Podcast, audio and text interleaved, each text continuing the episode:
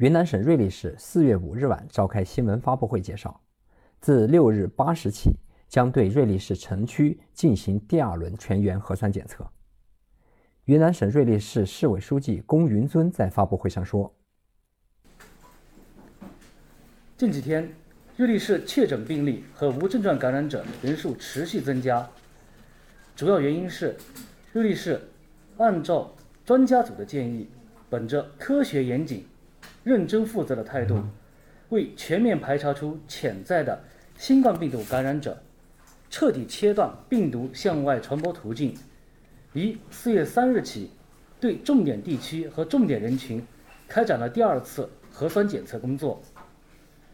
截止四日十八时，对解告国门社区和瑞丽城区重点人群，第二次核酸采样共二万九千零六十份。累计检出阳性二十份，这二十份都是在已采取风控措施的社区和集中隔离点中发现的。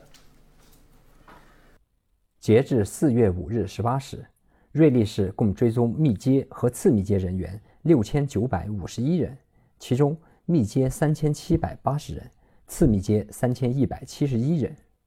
云南省瑞丽市市委书记龚云尊在发布会上说。从四月六日八时起，对瑞丽市城区进行第二轮全员核酸检测。